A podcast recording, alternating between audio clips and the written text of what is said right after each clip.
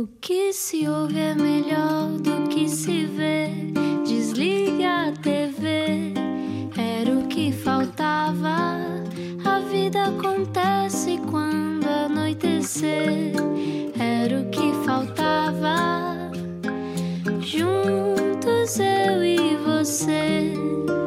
Viagem com a Rádio Comercial. Olá, eu sou o Rui Maria P. Como é que estão as coisas? Está tudo bem? Olá, está tudo Martins? bem? Sim, comigo está tudo ótimo.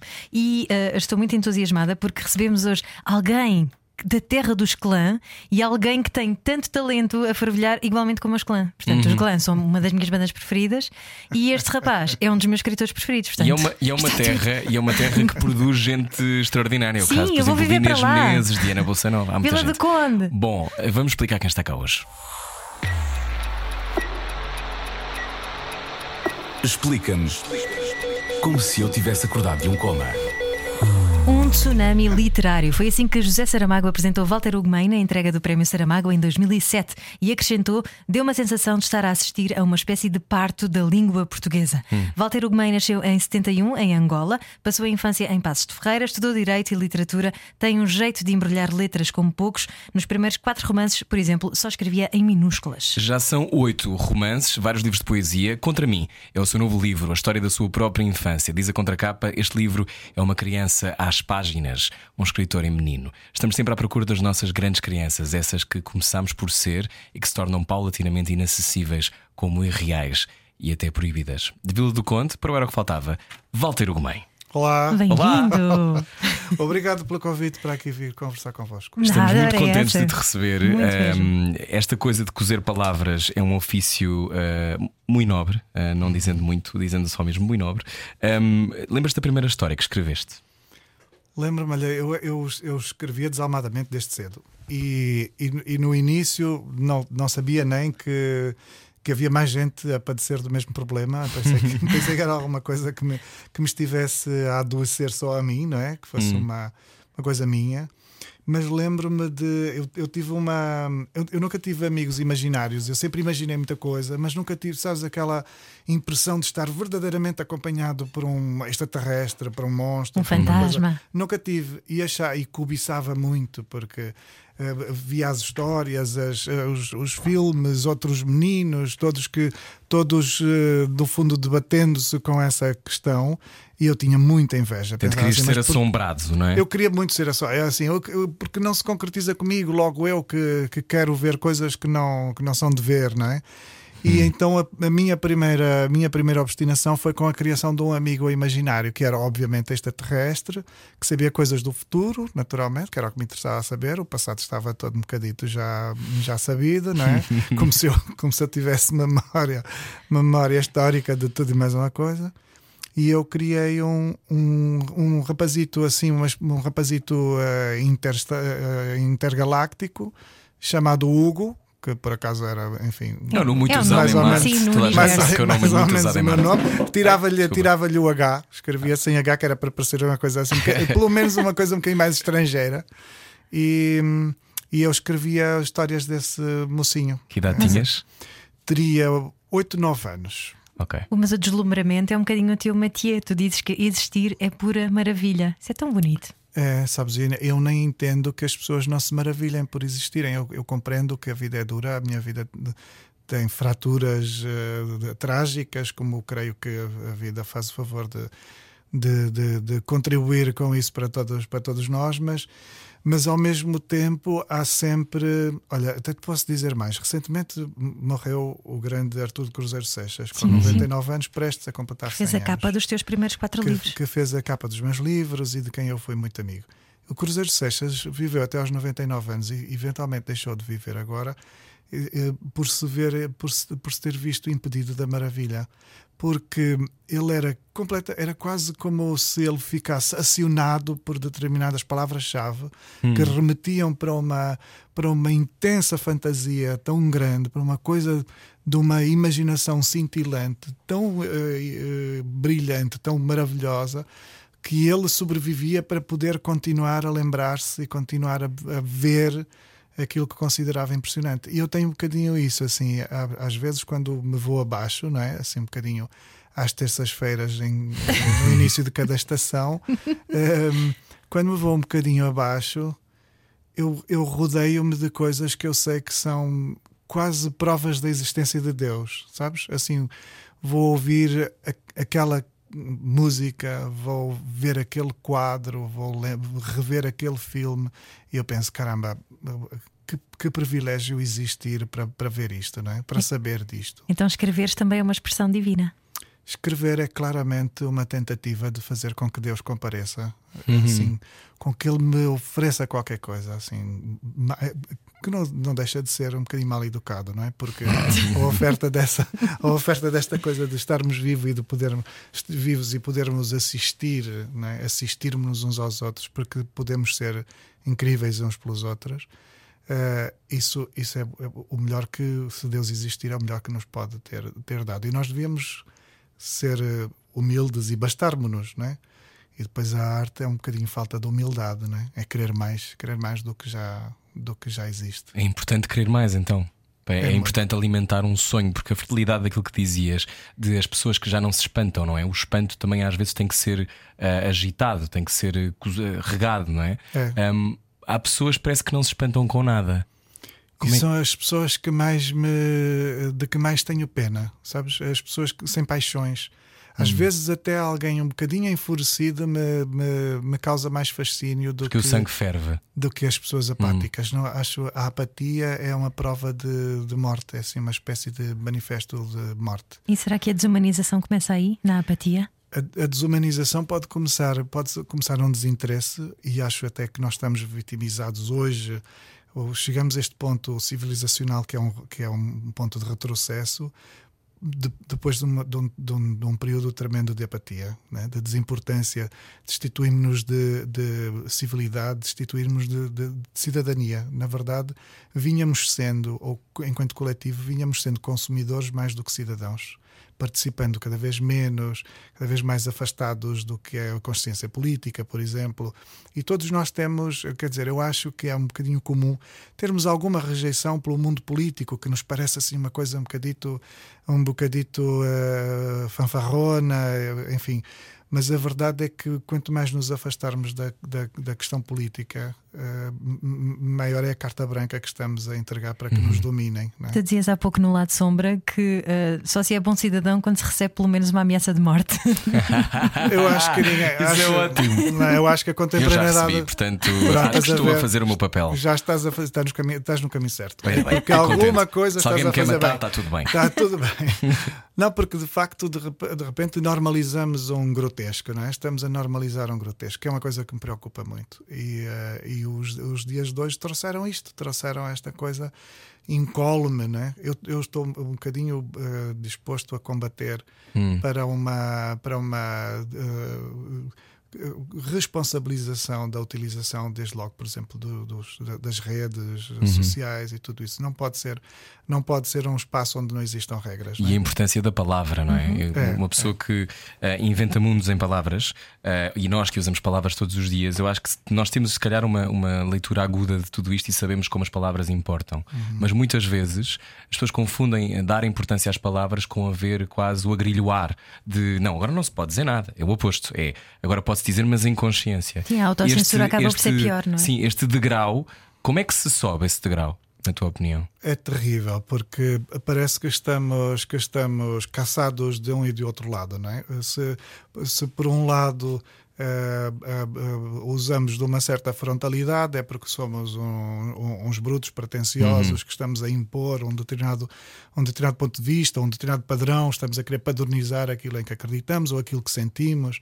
Se por outro lado não, não dizemos rigorosamente nada, estamos a fazer o, o, o, lado, estamos a cumprir uma espécie de papel covarde em que não contribuímos para nada, no fundo, não uhum. vamos alterar nada.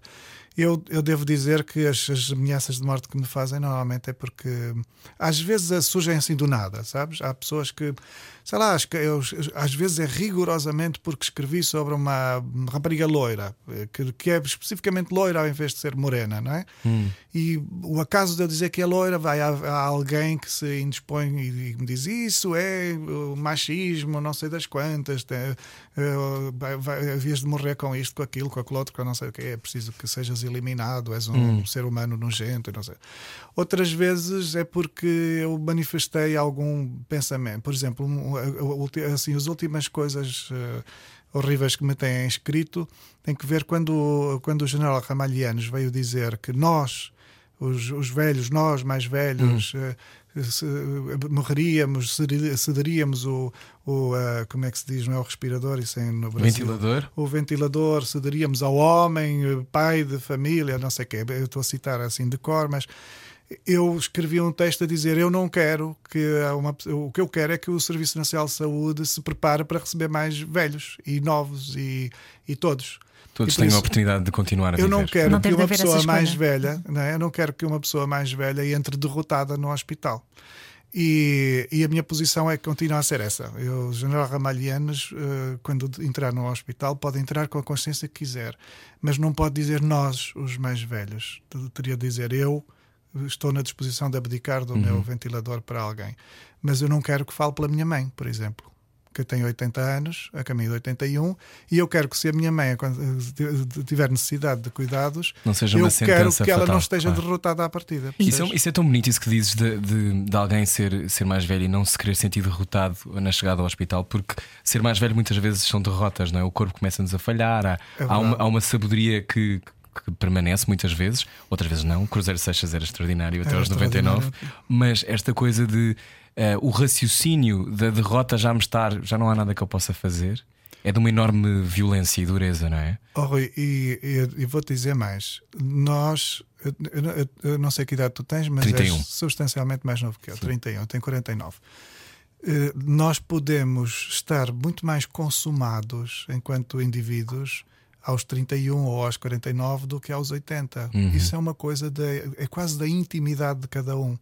A, matura, a maturidade ou a maturação que acontece na vida de, de cada pessoa é, é, é, profundamente subjetiva e é quase intransmissível. Uhum. Uh, poder-se-ia pensar, por exemplo, que eu aos 49, tendo publicado não sei quantos livros, tendo viajado por mais de metade do mundo, eh, tendo eh, amado e desamado, eh, talvez tivesse vivido o suficiente, mas isso é algo que só eu vou poder aferir, sabes? Uhum. A que distância estou eu da pessoa que quero ser, do homem que me sonhei, é algo que quase não te consigo explicar, que não vos conseguiria explicar. E por isso é tão íntimo uhum. que, que talvez não compita a ninguém decidir por mim se eu já vivi o bastante, se eu estou velho ou se eu não estou velho. Sabes? E isso pode acontecer com alguém há pouco estávamos a gravar com um rapaz que tem 20 anos, que é obscenamente. É o Tiago Santos, pouca idade, não é o Tiago, é uma, é uma coisa de pouca idade, mas nós não, não conhecemos, talvez o Tiago, só ele é que saberá uhum. para, uh, com que paz é que ele haveria de falecer na idade que, que está, percebes? E, e, e, e, não, e, por exemplo, eu, eu creio que o Cruzeiro Seixas, ao falecer com 99 anos, não faleceu com paz nenhuma. Uhum. Porque não lhe foi suficiente. Estava desassossegado para viver mais. É? Ele, ele, viveria uhum. mais. Uhum. Bastava uh, continuar a poder uh, a deitar mão daquelas palavras-chave que eram verdadeiros abre de sésamo, uhum. de se dizer surrealismo ou de Quirico, e aquele homem voltava a ser um menino. Por uhum. isso, os seus 99 anos eram, eram pouco, era uma, era uma idade de criança ainda, uhum. sabes? Olha, falaste da tua mãe, deixa-me só uh, ler aqui uma passagem deste teu novo livro, Walter Ugumem, o livro Contra mim, que diz: Nenhum poema seria mais parecido com um milagre quanto a alegria da minha mãe. Eu sou mãe, fiquei muito comovida com isto e a tua mãe deve chorar babi e ranho com as coisas que tu escreves. a minha mãe já está habituada, coitada, já não, já não chora, porque senão chorava todos os dias. Que eu sou muito lamechas à volta da minha mãe, sabes? E é, e é uma das coisas assim que acontece na minha vida, que é transferir um bocadinho. Eu gostaria de ter sido pai, não fui pai, as oportunidades que eu tive de ser pai fui nabo, eh, que é uma coisa que também vamos sendo. E, e por isso, de, de, repente, parece que transferi um bocadinho para a vulnerabilidade da minha mãe, transferi essa necessidade de proteção e de, e de acompanhamento e, e pronto. E então eu gosto muito de. Eu acho até sinceramente que se nós, enquanto filhos, não valermos aos nossos pais, também não. Talvez não valhamos como gente para muito mais nada, não é? Hum. Uh, e então. Isso é tão importante nos dias que correm. É, a minha mãe, sabes, a minha mãe perdeu um filho. A minha mãe, quando eu nasci, a minha mãe tinha perdido um filho. Eu- a minha mãe esteve, esteve em Angola no tempo da guerra colonial, exatamente porque perdeu um filho, foi-lhe insuportável. O meu pai estava no serviço militar e ela preferiu estar num cenário de guerra. E tu contas isso neste livro? É eu lindo. conto isso e por isso, sabes, há, há coisas na vida da minha mãe que ela talvez nem sequer consiga explicar, não consegue exprimir, mas que eu imagino o quanto horrendas foram. E se eu puder hoje, eh, fruto da- até de, de ter estudado mais, fruto de, fruto de uma de uma de um, olha de um exercício de consciência de que posso ser capaz, se eu puder hoje cuidar da minha mãe como nunca ela foi cuidada, eu acho que mais do que poder fazer isso, compete-me. E então gosto muito de tratar dela. E, e- só, por exemplo, eu sou assim um rapazinho vestido de preto porque quero tentar ficar mais magrinho e a ver se, se, não, se não vir assim muito, muito destramelhado a- aos olhos. Mas, mas a minha mãe, por exemplo, jamais eu, eu impeço-a, proíbo de ter alguma coisa preta. A minha mãe não, não alude nada à viúva clássica. Meu pai morreu há 20 anos, mas a minha mãe parece uma, uma menina aos 17, sempre, sempre com o cabelo pintado de loiro e, e com os seus lenços cor-de-rosa e um sobretudo vermelho. Estamos Este- a conversar com Walter Ugumem na rádio comercial. Uh, diz Ana, o que é que queres dizer? Não, Ia dizer que este contra mim, tu fazes uma história da tua família, é um, é um autorretrato. Começaste a escrevê-lo no confinamento, não é? Pelo que percebi. E foi uma espécie de catarse para ti, já que estavas confinado, acabaste por ir às tuas profundezas. Então, sabes que eu tenho a sensação, eh, eu, eu vinha já trabalhando um bocado esse conceito em alguns romances, em alguns livros, desde logo num romance chamado A Desumanização.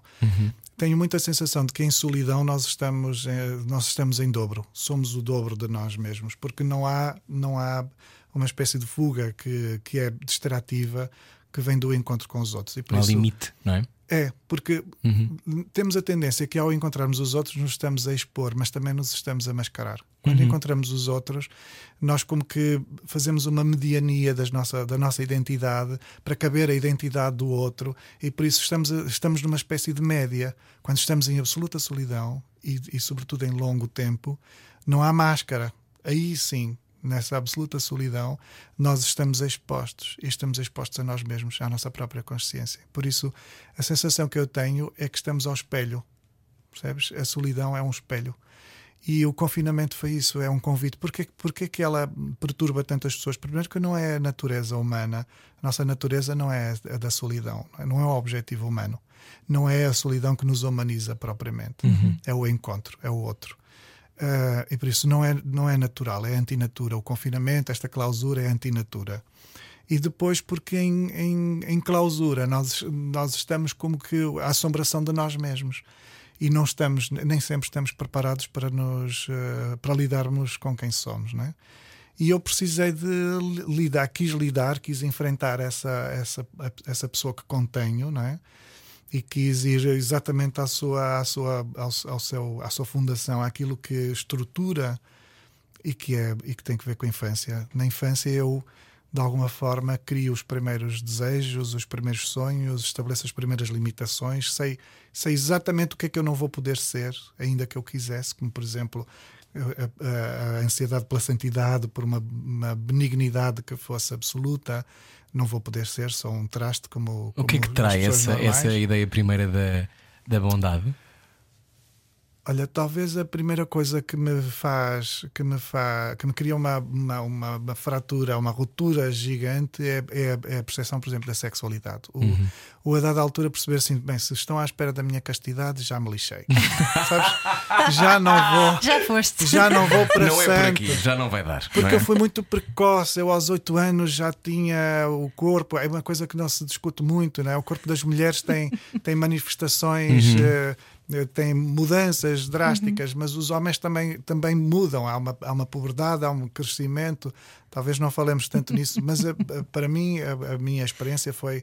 Foi violenta, eu diria quase violenta. Foste, eu- foste surpreendido pela tua sexualidade. eu fui- gente. eu- eu Está mesmo a acontecer. Eu fui surpreendido pelo corpo, é assim, mas que raio agora, que desassossego é este? Aliás, tu Sabes? dizias, tanto poderia significar que a cresceria para ter filhos, como poderia estar a mudar para lobisomem. Era, é porque eu pensei assim: o que é isto? Que tantos, tantos, tantos pelos e tantas eh, eh, erupções, digamos assim, vamos, vamos, enfim, vamos manter o decoro. A verdade é que, é que foi o primeiro sinal que eu pensei assim: eu, eu não vou ser capaz de uma de atravessar a vida desapaixonado da, das, das coisas mais uh, terrenas, mundanas, e entrega um sublime contínuo. Não vou, eu não vou conseguir exercer o sublime a cada instante do dia. Hum. Eu, eu sou ainda assim, sou um bicho como os outros. E então eu comecei a. Há uma corrupção, uh, assim, na minha. É preciso ver que, era, que estávamos a falar de uma criança, não, é? um miúdo completamente desinformado hum. e despreparado para descodificar coisas e entender coisas. Mas há uma corrupção à qual eu sucumbi imediatamente. Eu pensei assim: pronto, então agora sou este. Então já está. Walter Ugumem, então nascemos bons?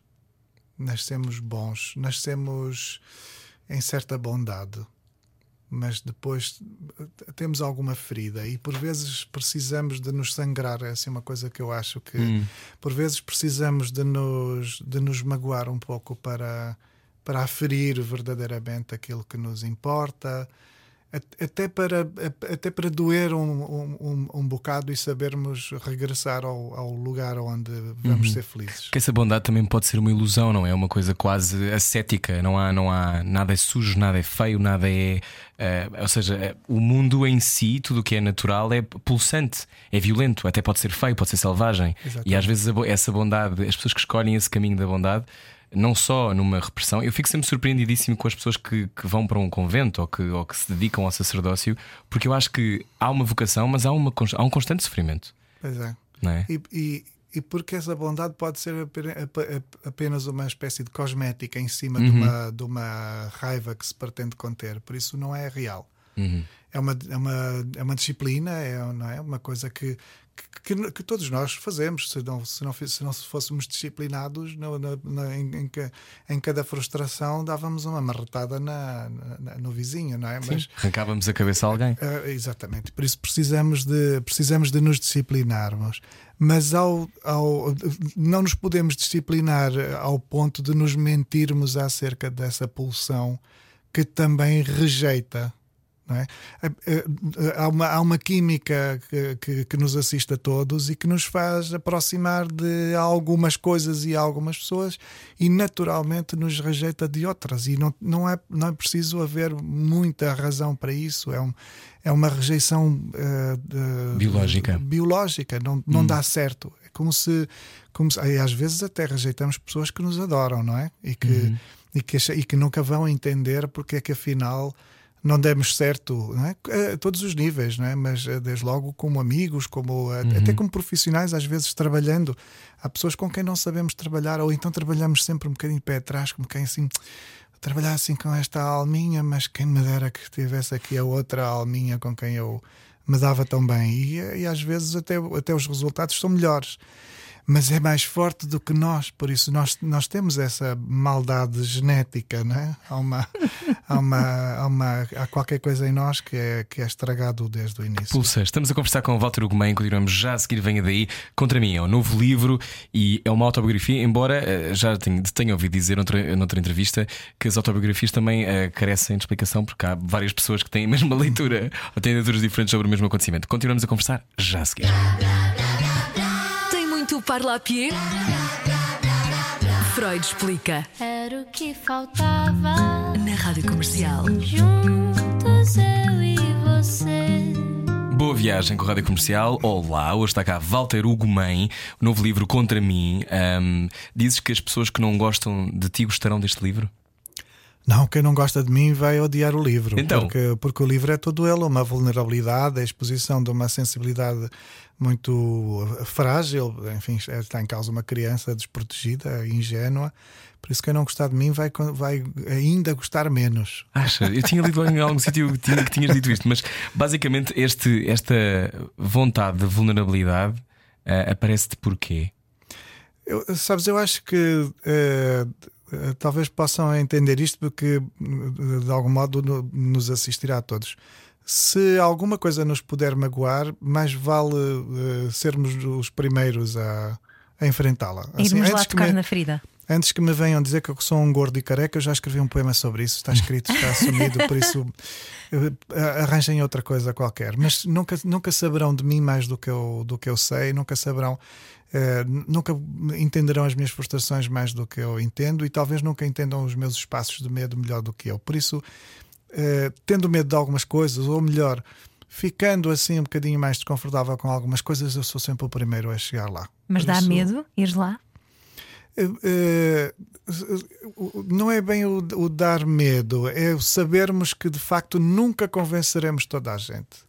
Vai haver sempre alguém que vai estar do lado de fora das nossas, das, da- da- das nossas amizades, da nossa empatia. Não, não seremos nunca capazes de merecer sequer o respeito de toda a gente.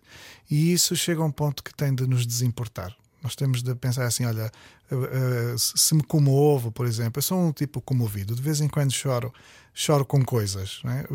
Em, casa, a ver, às vezes até. Eu dizia uma vez a uma amiga minha que se comove com os trailers dos filmes. Sabes assim, quando ainda não viste nada, não sabes nada do filme, mas dá-se uma coisa, um frame de um milésimo segundo e ela comove-se. E eu, eu disse-lhe uma vez: eu estou assim um bocadinho já nessa fase em que eu me comovo com o trailer do filme. Mas em público já me comovi várias vezes a falar de coisas que me são, que me são muito, muito eh, próximas e sensíveis. E há gente que me odeia por isso. Há gente que, olha, se calhar algumas das ameaças de morte vêm de, dessa, dessa vulnerabilização, dessa exposição de uma, de uma fragilidade. Pá, o que é que eu vou fazer? Pronto, eh, eh, a partir daí não há rigorosamente nada que possas fazer para convencer toda a gente, porque também não é o teu ofício, não é convencer ninguém. Uma das fragilidades de que tu falas neste livro, a tua família, como disseste, esteve em Angola e tu vieste, nasceste lá, vieste lá com dois anos, portanto, tu passaste pela cena de ah, vocês vêm para cá roubar o meu trabalho. Em relação aos teus pais, não é? Sim, eu quando era miúdo eu fui muito discriminado até, até por coisas racistas, não é? Porque me chamavam de preto, por exemplo, que era uma das coisas. Eu, não- eu sabia lá como é que seriam as pessoas em Angola. Tinha dois anos, não me lembrava. E depois fui construindo isso paulatinamente. E as pessoas chamavam-me de preto, dizia preto vai para a tua terra. e eu lembro-me das primeiras vezes de, de começar, daquilo começar a, a- a- de eu precisar de dar sentido àquilo e começar a perguntar à minha mãe se as pessoas em Angola, se havia luz, por exemplo, talvez as pessoas fossem, fossem vistas como pretas porque não houvesse luz, porque não se viam, porque andavam à escuridão, porque eu não conseguia traduzir. Estam- Estamos a falar dele com 4 anos, 5 anos, por isso quase pouco mais do que um bebê, sabes? E a precisar de encontrar uma explicação para as pessoas me verem mais ou menos de, com esta cor assim que não é muito nada, não é? para me dizerem que eu, que eu, era, que eu era especificamente de- de- de uma cor negra, não é? E por isso essa, esse, essa rejeição eh, foi um, um bocadinho dura. né? Havia, eu lembro-me de um, de um episódio que eu conto no livro de uma empregada na escola que servia o leite aos meninos e a mim não, não me servia naquele tempo.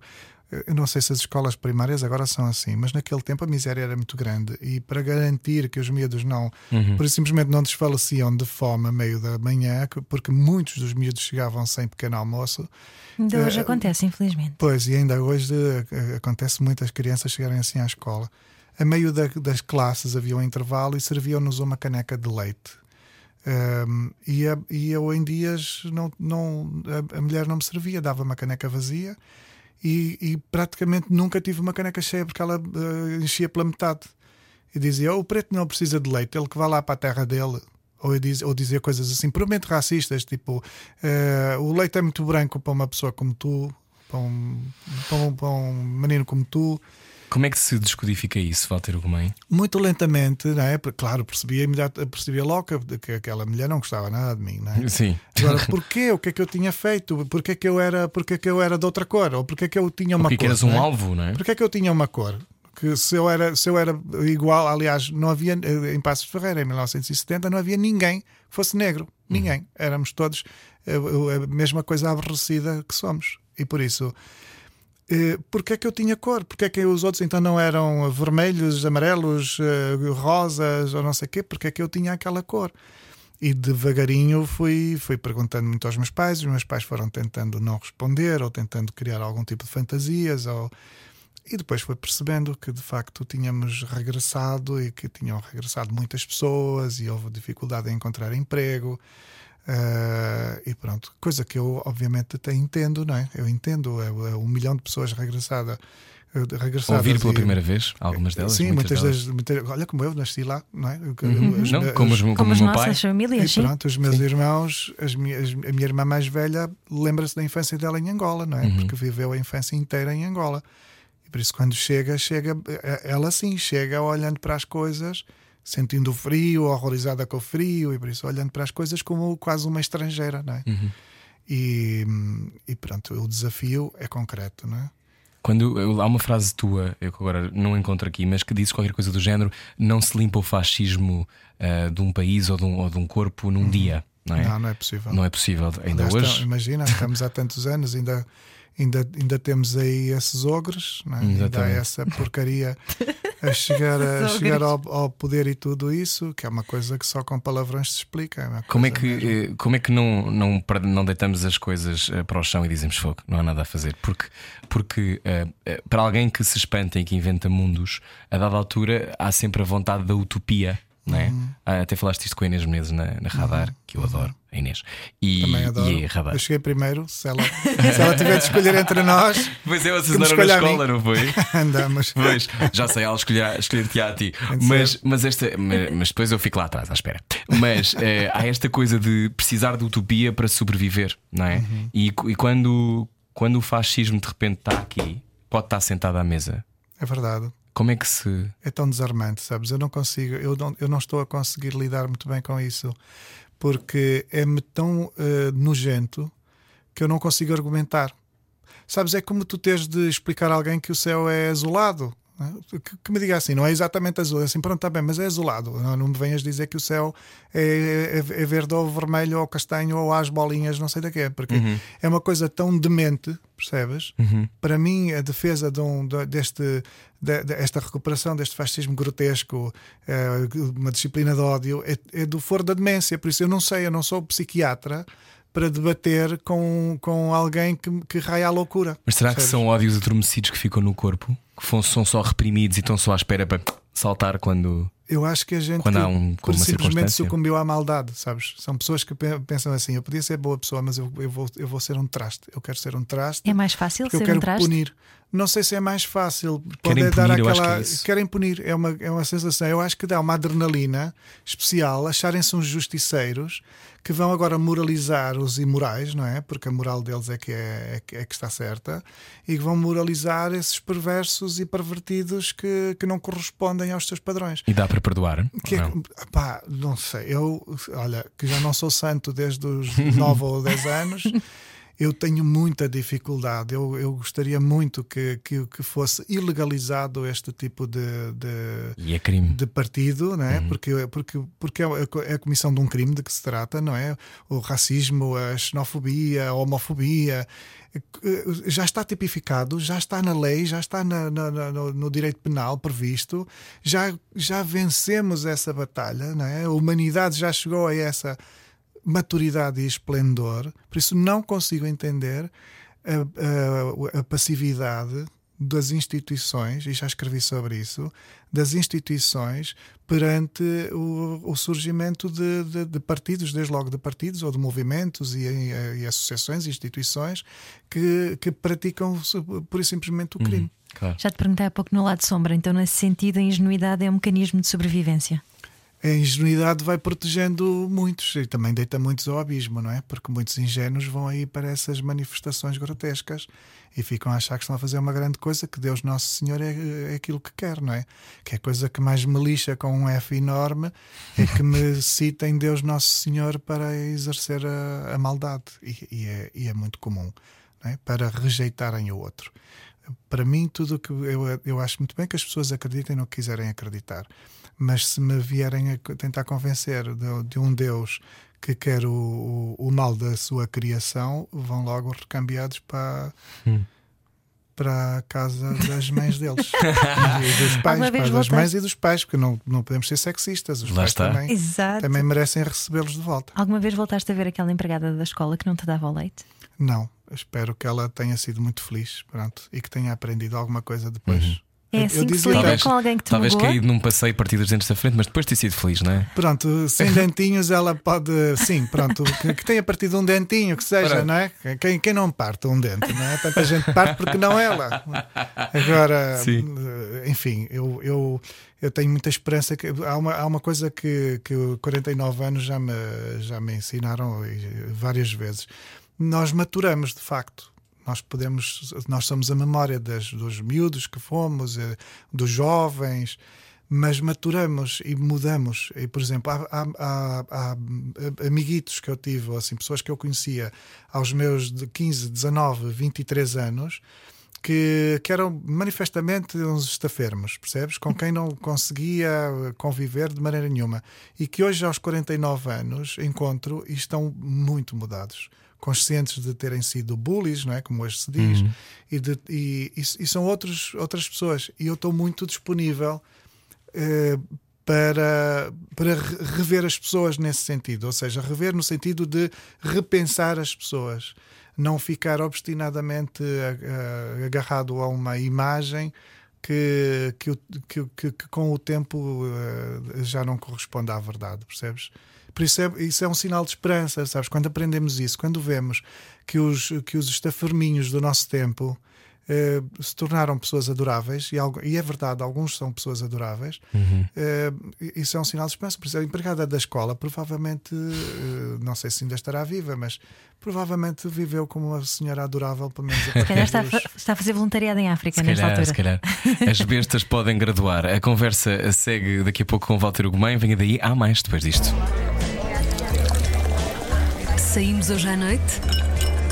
Era o que faltava na Rádio Comercial. Bem-vindo à Rádio Comercial. Estamos a conversar hoje com o escritor Walter Ugumem. Deu uma sensação de estar a assistir a uma espécie de parto da língua portuguesa, diz Saramago, eh, na altura da entrega do Prémio Saramago em 2007. Ahm, como é que é ter o Saramago a dizer uma coisa destas sobre nós? Walter, muito- dá vontade de nos enfiarmos no chão? O que é que, o que, é que acontece? É muito destramelhante, sabes? Porque eu, eu não conhecia sequer o Saramago, pessoalmente nunca. Tinha-o visto uma vez ao longe, com certo fascínio, mas nunca o tinha encontrado. Encontrei pela primeira vez no dia da- da- do anúncio do prémio. E, e o Saramago hesitou quando a Guilhermina Gomes, a, a presidente do Círculo de Leitores, o convidou para dizer umas palavras, lhe perguntou se queria dizer umas palavras, ele hesitou, se- sentado na sua cadeira, com um ar um bocadinho distante, e eu pensei assim: Ih, na paz, também não gostou nada disto. E achei, ele não vai dizer nada, vai dizer não quero dizer nada e, e não, não gosto disto. E de repente levantou-se assim, depois daquele drama, levantou-se e faz esse discurso impressionante. Por isso, eu a primeira coisa que pensei é assim: não vou chorar. Porque eu, eu, eu sou menino para, para, me, para me desamparar aqui e, vou, e eu assim, não vou chorar. Então eu estava, não estava nem a conseguir eh, entender muito bem o que ele estava para ali a dizer. Eu percebi que ele arrancou com aquele elogio e eu comecei logo naquela coisa piloto automático, tipo, calma, calma. E a Pilar estava, veio assim eh, abraçar-me, que eu também não conhecia, Pilar mas foi Del muito Rio, querida, a Pilar Del esposa. Rio. Abraçou-me, pôs assim a mão por trás das minhas costas e agarrou na minha mão por trás das minhas costas e dizia-me um palavrãozito em espanhol. Uma coisa que em Espanha se pode dizer, que aqui em Portugal não, se- não, é, não é muito dizível. E eu estava, e eu, eu, o Saramago ia falando e eu estava assim, a Pilar está-me a dizer palavrões. e estava naquela, naquele misto, de, daquela coisa que é profundamente inusitada. E ao mesmo tempo estava a pensar: caramba, vou ter 25 mil euros, que era uma coisa que eu não tinha, que eu não- nunca tinha tido. Assim, vão-me dar 25 mil euros. Estes gajos aqui a bocado vão-me entregar um cheque de um dinheiro que me vai dar um jeito para eu curtir a vida durante um tempo. E, e era um misto de sensação que a única coisa que me foi perceptível, que me foi lúcida, era, e isso até hoje, eh, foi de pensar assim: por mais dinheiro que isso seja, o, o prémio não é este dinheiro, o prémio é o que Saramago está a dizer. E eu pensei, não estou a conseguir receber o prémio agora, eu vou precisar de ouvir isto mais tarde para perceber o- a dimensão do, do prémio. E isso é mais pura verdade. Estás a ver que estamos aqui, os 25 mil euros já acabaram. Quantos Há muitos anos. É compraste com exato. 25 mil é euros? muitos acabaste? casacos, muitos casacos. já acabaram há muitos anos, mas o- a, a- a expressão que o Saramago usou para elogiar o meu livro é uma coisa que não vai ser possível apagar. não é? E, E essa, essa expressão é de facto o E entra, entra para nós e fica cá dentro? Ou é uma coisa que Entra, socorres-te desse- dessa imagem quando precisas? Não, não, não, não, não. Sabes, depois eu não digo que vira uma coisa folclórica, de um certo folclore da minha vida, mas é, é como ter lá em casa um souvenir assim de uma viagem, sabes? Sim, sim, é uma coisa sim. que opera nas conversas, assim, quando saio, encontro alguém, dou uma entrevista, isso opera, não é? Mas, em, mas em casa, se eu me lembrar disso, lembro-me disso como. eh, Uma coisa trouxeste o Laos. como os cacos que eu trouxe do Laos, assim, a Sim. bandeira que eu trouxe que eu tenho do Brasil e uh, coisas assim bonitas. É uma coisa belíssima na minha casa ou na minha casa mental, mas adquire assim no cotidiano adquire uma espécie de condição de adorno, uh, de beleza, não é? Uma condição de beleza, mas que eu, mas que eu vejo um bocadinho sem, sem lhe pegar, sem lhe mexer. Viajares muito é essencial para um escritor. Não diria que é essencial. O Erskine Caldwell dizia que nós aprendemos mais a escavar no nosso próprio quintal do que a correr o mundo. Na verdade, não adianta muito ir ver, ir ver tanta terra à superfície sem nunca ter escavado um bocadinho, não é? sem perceber afinal o que é que tens debaixo dos pés. Agora, dito isto, eu adoro viajar e se puder estar, eh, se puder estar eh, fora, eh, não diria sempre, mas quase sempre, é um privilégio tremendo, tremendo. É uma das coisas que a vida me, me trouxe, o, o ter podido estar em 80 países ou mais de 80 países. É, é uma das grandes, grandes fortunas. E por vezes vejo as pessoas com muita dificuldade em se mexer, com uma necessidade enorme de fazer umas férias, às vezes não conseguirem mais do que um fim de semana na furada. E, e- e sinto que, que desolador é as pessoas não poderem ir ver eh, que- que- como, como são as coisas noutras, noutras terras, não é? Tu tens também o teu quê de Da Vinci, porque também és artista plástico, também enfim. cantor. Vais ter que nos falar um bocadinho sobre isto, uma parte um bocadinho mais frívola, mas eh, acho que é importante. Nós damos também aqui este, este lado de homem do palco. Não, no não, eu já subi a uns palcos quase para morrer, essa é uma condição suicida. Eu dei uns concertos, fizemos uns concertos um bocadinho à custa de, de, de- de os meus colegas de banda quererem muito. Posso te dizer que uma vez demos um concerto em Paredes de Cora, no festival, no palco Ja- Jazz na Relva, que é o palco mais pequenino, mais comedido, mas mesmo assim deita para ali umas 5 mil pessoas à nossa frente. E eu eh, ia tendo um ataque cardíaco mesmo, porque comecei a tremer da- do rosto, assim, metade do rosto a, a ter Sim, um sim. tique. Stress. E eu pensei, eu vou, eu vou colapsar aqui. e pensei, eu- tudo bem, enquanto eu não colapsar, eu sinto vergonha, por isso isto vai ter de ir até ao fim. Mas eu pensei assim, eu vou cair no chão morto e as pessoas vão pensar, olha. Morreu de colesterol, qualquer coisa que atacou o coração ali, não sei o quê, mas eu não tive coragem de parar, mas eu senti mesmo muito mal. É, é algo, eu não sou um bicho de palco, é algo que me. Eu sou, um- eu sou genericamente um, um tipo tímido, sou um rapaz tímido, fui vencendo um bocadinho a timidez à, à custa de tanto conversar com as pessoas e, e também porque, porque vou tendo a sensação de que as pessoas me chamam porque gostam do que eu escrevo, isso deixa-me um bocadinho confortável. Um, um, e por isso, mas não sou mesmo um bicho de palco, não sei mexer as pernas ó, de maneira. Posicionar-se em não palco. tenho é, eu até para estar aqui sentado estou aqui atrapalhado Ah! porque fico muito autoconsciente com o meu corpo, com os gestos, não sei gesticular, não sei, não tenho elegância nenhuma, sabes assim. Olha, uh, Walter Gomem, nosso convidado hoje aqui na, na Rádio Comercial, qual é o teu livro preferido uh, que tenhas escrito? Dos que eu escrevi, eu devia dizer que é este, porque a editora ia gostar. e, este, e esta é a minha vida, devia de, ser, devia de ser o melhor dos livros.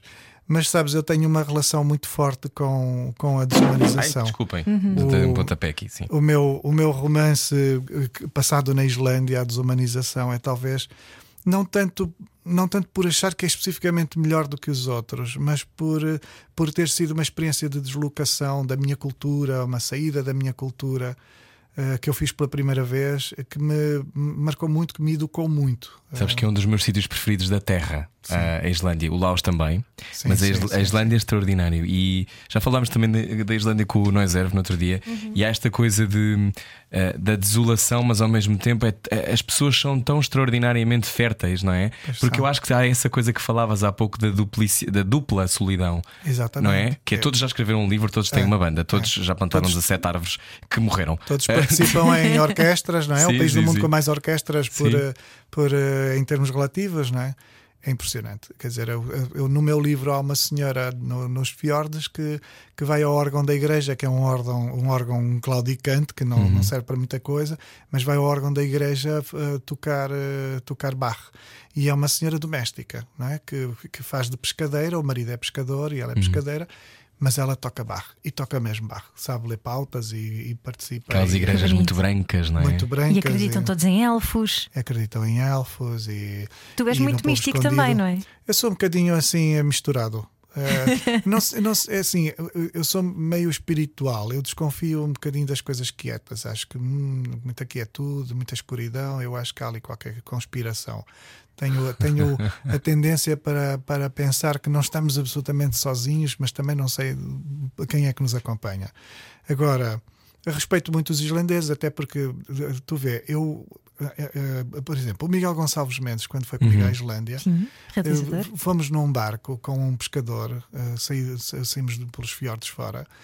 E, e eu estava a, conversar com o pescador e ele queria muito que eu perguntasse sobre os monstros marinhos e, e e- eu estava com algum pudor porque eu sabia bem isto é uma coisa muito delicada porque eles de facto estão convictos daquela realidade por isso é um bocadinho delicado eh, eles sabendo que eu venho de uma outra cultura e que provavelmente vou estou a brincar quando falo do monstros marinhos falar do assunto a verdade é que, é que eu acabei por conseguir chegar um bocadinho lá e o homem confiou em mim e disse-me, quando eu falei em monstros marinhos, ele disse-me: o meu, eh, o meu bisavô viu, o meu avô viu, o meu pai viu e até o meu filho já viu, mas eu ainda não, ainda não vi. E havia uma desolação na expressão daquele homem. Como, como se ele pensasse assim: porquê é que eu ainda não vi? O que é que eu tenho de O que é que errado? me falha? Porquê é que a Islândia me odeia? Sabes? Sim, Porque sim, a Islândia sim. se expôs a, todas, a todos os homens da minha família, a todos os pescadores da minha família, que até o meu filho já viu, Uhum. mas eu não consegui ver. E, e era tão genuína aquela, aquela tristeza, percebes? Que tu não podes eh, gozar com aquilo, não te podes rir daquilo, percebes? Para nós é uma coisa disparatada, mas tu chegas ali e ficas desarmado. E eu, essa- e eu acho isto muito bonito na Islândia, sabes? E essa delicadeza e esse respeito ensina-se ou nasce com isso? Eu acho que é uma questão cultural, é uma educação que os irlandeses têm que nós ainda não. não existe muito no resto da Europa. Uma- Quer dizer, tu estás, por exemplo, num hotel. Em Reykjavik as coisas são um bocadinho, um bocadinho mais normalizadas, convencionais, no- no- em padrões europeus.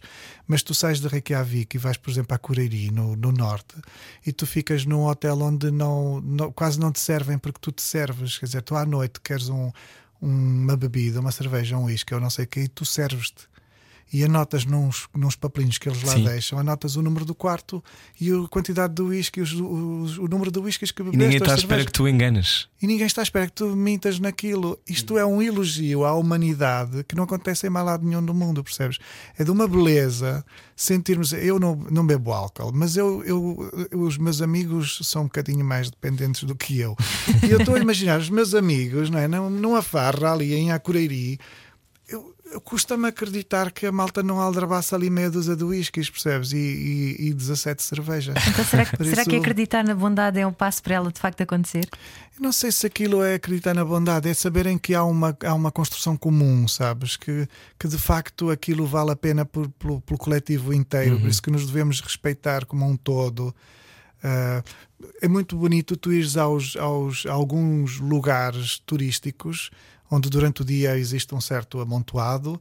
ah, mas, por exemplo, no, no verão, no período, da, no período da luz mais, mais, mais tardia, é muito bonito. Estás às duas da manhã diante de uma carteira maravilhosa e teres umas, umas, uns, uns, uns carrinhos que, que vendiam, por exemplo, uns tomatinhos, percebes? Um tomate cherry nos saquinhos eh, muito preparadinhos e que tem lá uma coisa com o preço para tu deixares o dinheiro, percebes? Tu pensas assim, não está ali ninguém, não vai ficar ali uma alma a tomar conta dos tomates às duas da manhã, percebes? mas tu de repente dá-te fome e tens aquela coisa de dizer assim: eu posso pegar, posso Eu- não pagar, que não há aqui ninguém a ver. É o mas 7-Eleven lá do sítio. é, é o que há, é o que pode haver, percebes? Mas é tão bonito aquilo, eu devo dizer, eu esta, isto lembro-me sempre, porque eu não tinha dinheiro, percebes? Tinha umas notas muito altas. Não tinha dinheiro para comprar aquilo, queria, estava cheio de fome. Eu pensei assim: "Eh, se é o que há, é o que eu vou comer. Não consegui, eu não consegui roubar aquilo. Eu pensei assim: e se, se eu levasse um pacotinho? É quase como coisa?" se fizesse uma disrupção num ecossistema, não é? E eu penso assim: As garças vão morrer. Exatamente. Vai, vai, vai cair um gatinho, vai morrer um gatinho no outro lado do mundo. Eu não, vou pode matar ser, não um pode gatinho. ser. Walter Gomem, eh, não sei se tens de já já ir embora, se podes ficar para mais 5 minutos desta conversa. Sim, posso, Podes? posso. Muito bem, então eh, nós passamos para o podcast da Rádio Comercial. Entretanto, contra mim, o novo livro de Walter Gomem já está à venda. Obrigado e até amanhã. Mais conversas. Beijinhos. Obrigado. Baralhar e voltar a dar. Era o que faltava Comercial. Boa viagem com a Rádio Comercial. O nosso convidado hoje é, até fiquei meio comovido, é Walter Gomem. Contra mim, qual é a palavra preferida para ti na língua portuguesa? Olha, disforia. Disforia? Disforia, que é uma palavra, enfim, não é muito animada. Não. mas, mas é uma palavra que me, não sei, que me, que me, que me parece cintilante, não é? parece-me no- noctívaga. Há qualquer coisa nela que me, que me instiga assim a um certo, a uma certa necessidade de, de, de busca. Uh, curiosamente, não é, não a vejo como, como uma detenção, uma estagnação, ou uma paralisação nem exatamente como dor, vejo-a como al- alguma coisa que nos retira completamente ahm, eh, o sobressalto e nos, e nos afunda num, num sentimento eh, inulutável. Hum. Então eu, eu, eu gosto muito. E dizia, e dizia que detesto a euforia. Euforia. Curioso, Detestas porque euforia? É, não é? É tão, é, é tão- é tão o contrário, mas tão próxima, não Uhum. é? Que, mas, mas não gosto de nada. Quando estás a escrever à matemática, naquilo que vais escrevendo, Não, eu sou muito, eu sou muito intuitivo. E então vou, sigo, sigo lógicas e tenho muita necessidade de, de ter a sensação de que vou completando as coisas, de que há uma completude, mas não conseguiria fazer contas com os meus livros, sabes? Assim, pensar, olha, isto vai, vai precisar de ser. Não consigo esquematizar, por exemplo, jamais teria um esquema para um livro. Normalmente, quando eu quando eu sei alguma coisa sobre o livro, quando eu projeto para o futuro do livro alguma coisa, por exemplo, ah, lá para o fim, ah, a senhora não sei das quantas vai casar. Eu- se eu pensar isso e se isso se tornar uma decisão, ela casa na página seguinte. Sabes? Não consigo. isso é muito giro. Planear a longo termo, não é? Não, eu, Aquela coisa eu de faltam dizer- 70 páginas para isto acontecer. para isto acontecer, sabes? Não consigo. Eu costumo dizer que eu sou coscovilheiro. Aquilo que eu descubro do livro eu conto logo. não consigo. Ah, mas tu consigo nunca sabes gerir. para onde vais, tu não sabes como é que aquilo vai acabar. Não, não sei. Uh, posso ter assim uma, uma imagem de uma certa tonalidade. É quase como imaginar uma cor, mas não, não pode ter muita expressão, porque se tiver expressão de facto eu uso imediato. São imagens que te aparecem. Por, por, verdadeiramente por coisas de ver. Assim, eu persigo muito coisas de ver. Sou muito visual e então vou, vou perseguindo as palavras, vou usando as palavras quase para presentificar, vou escrevendo como se, como se convocasse as, as figuras diante de mim e elas fossem um bocadito palpáveis. Tu és o mais novo de eh, alguns irmãos Uhum. e foste sempre, sendo o mais novo, aquele que não se metia nos, nos assuntos, não é? É- verdade. foi por isso que desenvolveste esse lado mais observador? Sim, porque eu era demitido de todas as responsabilidades e todas as tarefas, não servia para nada. O meu, minha, minha, meu serviço era ser criança, era, era para o que eu prestava, não prestava para mais nada. E então a, a- a minha irmã mais velha, eventualmente com 10 anos, tinha uma carga de trabalhos, não é? tinha, que ser, tinha que se portar com uma mulherzinha. Eu, com 10 anos, podia continuar a ser um bebê. Porque não, porque não era preciso para nada, porque tenho duas irmãs mais velhas, um irmão mais velho, e eu era a, a melhor coisa que eu podia fazer à família era continuar a ser criança.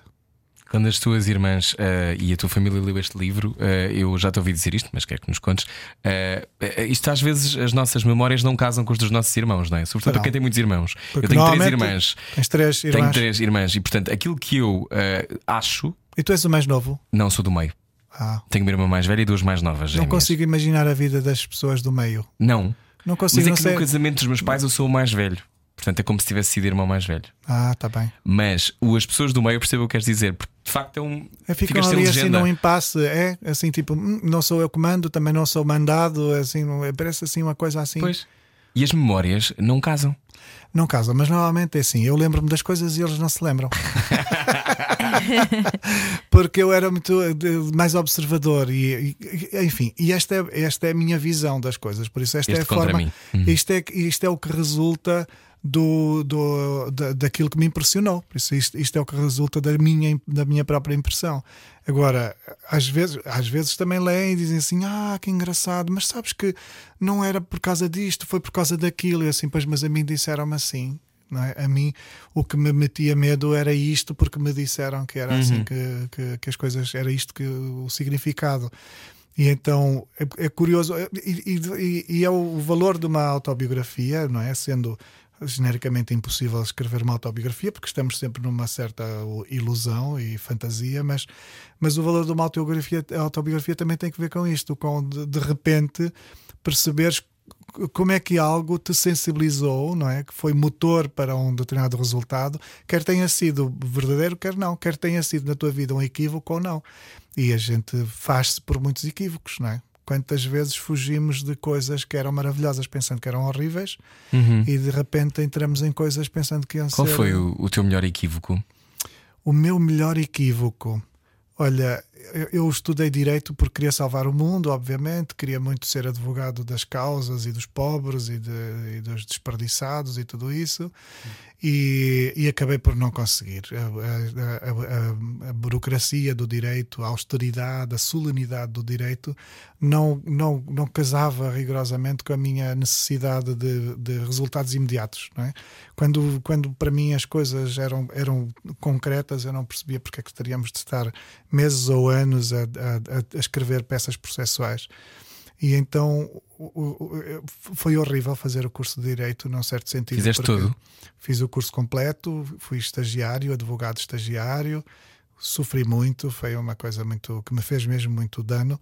No entanto, eh, serviu-me para uma coisa, porque o curso de Direito é um curso do discursivo, é, uma, é, é de facto uma aprendizagem da, Uhum. da palavra, porque o que está em causa é, é, é leres a lei, interpretares a lei e depois argumentares num, num sentido ou no outro, e por isso é todo ele acerca da literatura, é todo ele literário, não Uhum. é todo ele acerca de escrever e de ler. Estudaste com a Manela Azevedo? Não me digas. Não, ela também é licenciada em Direito. Pois é. E ela é de- eu creio que a Manuela é de 70, eu sou de 71, por isso eu sou um miúdo à beira dela. Ela, Muito bom. Mas ele, se calhar, com, tanta Sim, lei- mas- com tantas leis à tua volta, se calhar depois havia mais vontade de, de inventar muito para além disso, não é? sim, sabes, eu, inclusive eu cheguei a escrever peças processuais, eh, contestações e petições, e era, era comum os juízes dizerem-me assim: olha. eh, Pode ser não- menos não sei- literário. Pois diziam mesmo assim: olha, não sei se isto vai dar para o seu lado, mas que você escreveu aqui uma coisa, assim, você. Porque eu contestava, Pois. inclusive, havia. Porque o direito é muito feito por fórmulas, Sim, tu sim, sim. repetes eh, eh, chavões, não é? Aquilo é tudo alicerçado em chavões. E algumas coisas não me faziam sentido, achava feio, achava que há, há coisas que são muito feias, muito deselegantes, e eu então dizia de outra maneira, criava outras expressões. E algumas peças haviam de ser eh, bocados de poesia. Eu por acaso estava a pensar, porque há bocado quando estavas a falar, se os teus e-mails eram particularmente complexos. Exato. Próximo livro de Walter Ugumem, As Atas de Walter Ugumem. Ou seja, porque para quem escreve, para quem escreve tão bem, é, é, um, um dizer não posso ir pode ser, eh, pode ser extraordinário. Pode ser, pode ser outra coisa, assim. Às vezes, às vezes acho que sim. M- mais no início, assim, quando começamos a usar os e-mails a sério, havia toda uma coisa assim, né? um preparo. Nunca escreveria a Maria do Rosário Pedreira uma porcaria qualquer, assim, ah, vou escrever a Rosarinho. Então tentava, tentava ser pragmático, passar a informação, mas, eh, mas esforçava-me para embelezar as coisas. Não me adianta nada porque acho que as pessoas mudam depois de e-mails e aquilo caduca e ninguém, quer Ninguém guarda. Aquela Uhum. literatura perdeu-se, não é? Mas hoje às vezes acontece e, e eu vou muito influenciado pelo livro que estou a escrever, porque os livros eu forço algum tipo de linguagem, alguns eu, eu tento criar algumas uh, estratégias poéticas e expressões que vão surgindo e ressurgindo nos livros. Uhum. E, e, no tempo de escrita dos livros, se eu escrever um SMS a um amigo, normalmente o SMS é uma espécie de emanação do livro. E então às vezes. Ali alguém a assinar com a cabeça atrás. O teu editor. Pois é, pois é. é, e às vezes acontece isso. Há Muitas vezes perguntam-me: Olha, mas tu, tu, és, tu és mesmo português? Porque, como não é um. Porque às vezes não, não escrevo no português uh, convencional ou Uhum. correto. Então as pessoas ficam a duvidar se Serás eu sou assim, meio estrangeiro, não é? Assim, assim, ainda estou a aprender a falar. Olha, e, e quando é que é literatura? Um e-mail pode ser literatura? Pode, pode, pode, pode. E algumas pessoas es- escrevem-na sem se dar conta, sabe? sem se darem conta. Há Uhum. pessoas que dizem coisas belíssimas, belíssimas e que não lhes passa pela cabeça. Por exemplo, até te posso dizer, olha, uma, uma revelação em primeira mão. Eu tenho coligido algumas falas da minha mãe, diretas, assim, Uhum. coisas que ela, que ela diz de- de facto. E, e, e eu sinto-me muito com ela e ultimamente sinto muito com ela e fico, e fico a, a- meter conversa assim para, para, para, acionar para ela ir dizendo coisas assim despreparadas e eh, nem ela sabe que eu estou a tomar nota, imagina. Hum. E eu, eu quero muito em, em breve poder editar um livro de uns certos poemas da minha mãe. Porque, porque é eh, literalmente a expressão dela. Por isso eu só estou a fazer a recolha, o livro será, será dela. Que bonito. Olha, ah, neste teu livro, neste Contra mim, um romance que é- não é bem autobiográfico, mas é, mas conta a história da tua família. Tu falas muito também da, da entrada na adolescência. É uma fase, é a pior fase da vida? Para mim foi um bocadito, quer dizer, também foi muito bom, porque eu, eu foi quando eu descobri o rock and roll e uma certa irreverência, e eu queria ser muito, era muito punk, tinha cabelo na altura, cabelo comprido, andava sempre as calças eh, rasgadas, era assim uma coisa, e isso foi muito libertador, sabes? Eu era um miúdo, era um miúdo muito feio, foi, crescia, eu agora sou esta coisa maravilhosa, agora vocês veem, mas era de facto, era um jovem muito feio, muito feio, muito, com muita dificuldade de, em, eh, em, em caber assim na- na- nas coisas mais normalizadas, digamos. E foi muito libertador de repente de encontrar assim determinadas, eh, determinadas grandezas e verdades estéticas que me, de repente pareciam que me acolhiam, que me diziam mais respeito. Contudo, hum, foi muito, era muito à deriva. Para mim foi um tempo muito à deriva, porque eu sabia que queria ser uma coisa que não que a vida não me parecia querer dar esse direito. Não é? Eu sabia que eu sabia que nunca seria escritor. Estás a ver? Eu, eu nunca sequer sonhei ser escritor. Eu escrevia sempre, escrevia muito todos os dias, todo o tipo de coisa, mas, eh, mas viver nas Caxinas, numa família humilde, em que o carteiro seria a pessoa mais influente que nós conhecíamos, eu acharia que não, não podia ser para mim, por isso eu nunca teria direito a editar um livro. De alguma forma, era como se a minha natureza me estivesse a estruturar para alguma coisa que era impossível. E então isso, isso criou uma angústia muito, muito, muito grande. Muito grande. Mas seres tão autoconsciencioso e tão observador também de alguma maneira pode ser castrador. Sim, porque estava sempre. Sabes, por exemplo, eu fui o mais punk que, que se pode ser. De andar no mosh, de ir ver os concertos de heavy metal todos Yeah. e de querer e de, e de estar, percebes? Foi mesmo aquele jovenzinho anos 80, no tempo, Kurt Cobain, Kurt Cobain quando morreu. Eu não, não, não podia mostrar, mas fui chorar para o meu quarto porque era o meu ídolo e era um indivíduo, se vocês forem ver, era um indivíduo muito destrambelhado, muito, muito indomável, era impossível disciplinar o Kurt Cobain. é? Havia uma pureza naquela. hum, que não era uma má criação, era por simplesmente a reclamação de uma liberdade. E por isso eu, eu era assim. Mas, para tu veres, eh, eu precisava tanto de me proteger que, por exemplo, eu nunca bebi álcool, nunca usei drogas. Porque eu tinha a impressão de que eu tinha tanta necessidade de viver numa certa vertigem que eu tinha a impressão de que se eu, me- se eu, se eu entrasse ali, eu nunca mais sairia. Eu era um indivíduo que não, não, não pararia mais, nunca mais me controlaria. A tua personalidade já era borderline o suficiente. Eu já era suficientemente fascinado por tudo quanto não correspondia aos padrões. E até hoje é uma das coisas que eu digo assim: eu tenho os, os meus amigos, para ser meu amigo, precisa de ter cabelo pintado às cores, eh, eh, precisa ser um bocadinho mal criado, precisa de não ter assim a roupa muito bem combinada. Eu, eu não consigo, sabes? É assim, claro, não, não é um preconceito contra as pessoas eh, arrumadinhas, é assim, eu acho muito bem que alguém seja arrumadinho mas eu às vezes até acho que os meus amigos são, são uh, lineares demais.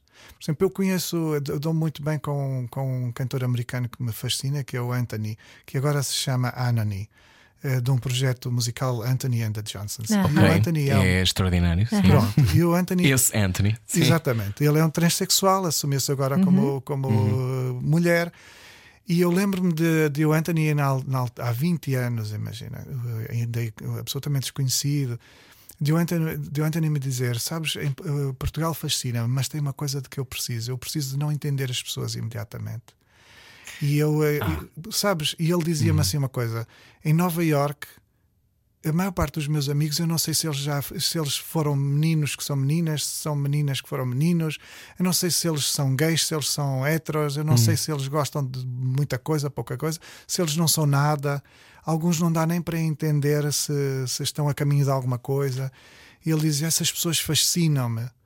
E eu disse-lhe: Olha, se calhar é por isso que eu, que eu entendo. Primeiro, entendo bem o fascínio pela tua música e o fascínio por estar contigo, porque eu também não entendia e, e, e nunca vou entender plenamente o Anthony.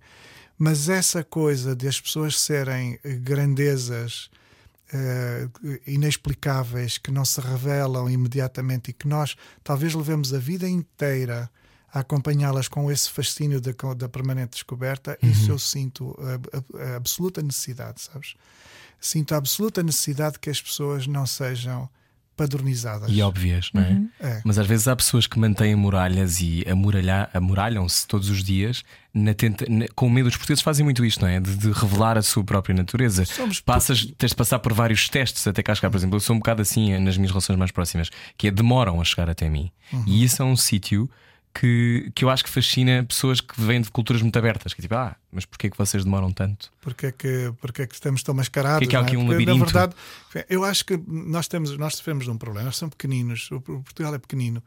E, e a expectativa de estarmos, eh, de passarmos ao lado de, de- daquilo que não queremos não é nenhuma. A gente mais tarde, mais cedo vai, vai coincidir com toda a gente que não gosta, toda a gente de quem eventualmente dissemos menos bem, ou os nossos. Vamos ter sempre um amigo no café que de repente conhece, por mais público ou menos pública que a figura seja, ou até mais inacessível que ela pareça há sempre, num determinado momento, conhecemos sempre alguém que lhe, que lhe é íntimo, que a conhece, que gosta, e por isso nunca estamos propriamente ao abrigo de, uma, de, um, de um tamanho suficiente para não para estarmos protegidos. Há sempre isso invasão, não é? Há sempre uma invasão, há, há- há uma interseção tão grande, não é? Uma expectativa de nos encontrarmos é tão grande que, que a liberdade diminui, talvez. Tens a vida que querias ter? Eh, tenho, até te digo mais, nu- nunca pensei que pudesse viver de direitos de autor, não é? Eu há mais de 15 anos que vivo de- exclusivamente porque os livros se vendem. Nunca pensei que isso pudesse acontecer. Por isso, acima de tudo, por mais coisas que falhem na minha vida, acima de tudo, há uma gratidão enorme por, eh, por poder usar os meus dias a escrever eh, o que eu quero. Então, afinal, cumpriu-se aquilo que tu achavas que não era possível, não é? Em Caxinas. Exatamente, afinal aconteceu-me, aconteceu a mim. eh, E forjaste eh, tu isso, não é? algo que, algo que eu achei que, que me era impedido. Então, como é que nós trabalhamos contra as nossas próprias crenças? Olha, persistindo e, e detectando as coisas a partir de um ponto de vista da natureza. Assim, eu acho que eu acho que os livros me aconteceram porque eles eram da minha natureza. Eh, Os livros aconteceram-te, isso é muito bonito. É, sabes que uma das coisas às vezes perguntam-me a malta mais nova que, que está a começar, até os pais, que era o meu filho, tem tanto jeito, tem 16, 17. E aquilo que eu digo é assim: nunca desistas, nunca, nunca, nunca, nunca desistas, porque toda a gente te vai dizer, ah, vão se rir, vão ter pena, né? porque ah, sou, ah, quero ser artista, ah, que peninha, parecemos uns aleijadinhos, não é? Eh, e se, se tiver de dar certo, se, se isso corresponder ao, ao, ao à, à, profundidade da tua, da, da, da, do teu ser, isso um dia mais tarde é possível que dê certo. Vai dar certo. É assim que fechamos. Walter Hugo Bem, uh, nosso convidado uh, na rádio comercial, contra mim está à venda. Uh, obrigado, Walter. Obrigado, El, foi um prazer. Obrigado. Foi, e um dia temos que ir beber um café em Vila do Conde, que eu a Vila Boa. do Conde. Boa viagem com a rádio comercial, nós voltamos amanhã. Beijinhos. Adeus. Era o que faltava. Com Rui Maria Pego e Ana Martins. Juntos eu e você. Na comercial.